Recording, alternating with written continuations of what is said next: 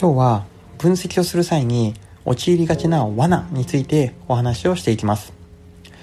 ビジネスパーソンの仕事時間のほとんどが分析の時間をしていると言っても過言ではないぐらいこの分析というものは重要になってきます。いい分析というものは費用対効果の高い効果的なアクションにつながるようなものであったりこうみんなが思い込んでいたものが実は誤りだった。まあ、そんなことを気づかせてくれるような新しい発見のある分析、まあ、こんなものが当たるかと思います。ただ一方で、まあ、実際に何のアクションにもつながらないなであったりそれってもう既存の事実だよねというようなこう分かりきったことを分析してしまうということもあります。今日はこういうですね無駄な時間を過ごさない、まあ、分析の罠に陥らないための、えー、ヒントというものをお話したいと思います。分析の罠というものをここでは2つ、えご説明したいと思います、え1つ目の罠は、え分析の目標が定まっておらず、まあ、意図しない方向に分析がいってしまう、まあ、こんな話をしていきます。よくあるのは、まあ、他者上司とか先輩からこれちょっと分析をお願いというふうに指示を受ける場面です。例えば銀行の企画部に勤めている人が上司から日本のベンチャーキャピタル業界について調べてほしいと指示された場合、まあ、どんな分析をするでしょうか、まあ、ある人は、まあ、自分の会社で、まあ、関連企業で、まあ、ベンチャーキャピタル事業でも始めるのかなと、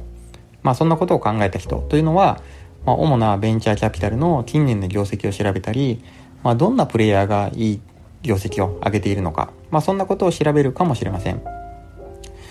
一方でこうベンチャーキャピタルというものを広い意味で競合と捉えて、まあ、どのぐらいその競合からこうビジネスを奪えるのか、まあ、そんな風に捉えた人というのは、まあ、低リスクの投資の状況というものを調べるかもしれません。これはこれらはいずれもその目的というものが、まあ、合っていればですね間違った分析にはならならないんですが、まあ、仮に上司の意図と違っていた場合というものはせっかくの分析というものがあまり意味を持たなくなってしまいます。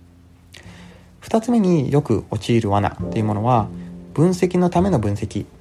いわゆる分析麻痺に陥ってしまうパターンです。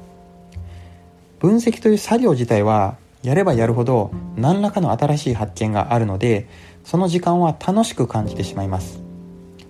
私自身もですねよく、まあ、いろんな数値をですねまあ、縦軸横軸に並べて、まあ、それぞれにこれが関連するんだというものをする作業というのが楽しくなってしまって本来の目的というものを忘れてしまったりします。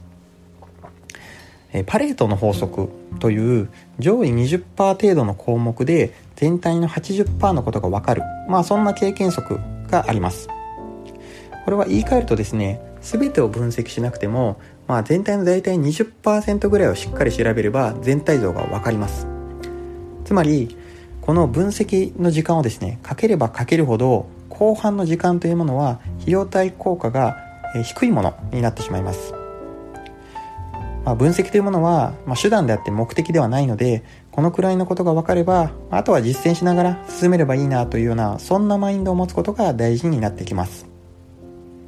えー、今日のお話をまとめます。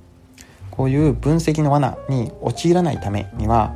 しっかり分析の目的というものを意識して確認する必要があります。次に分析によって得られる知見というものが本当にアクションにつながる意味のある知見なのかということを意識します。また人に分析というものをお願いする場合はまあ安易にですね分析しておいてなどと言わずにその目的というものを伝えていく必要があります、えー、今日はまあ、費用対効果の高い分析をするために、まあ、注意すべきポイントについてお話をしました。コロナ禍の中で、しっかり費用対効果の高い時間を過ごすためにも、いい分析をしていただければなというふうに思います。今日の話はここまでにします。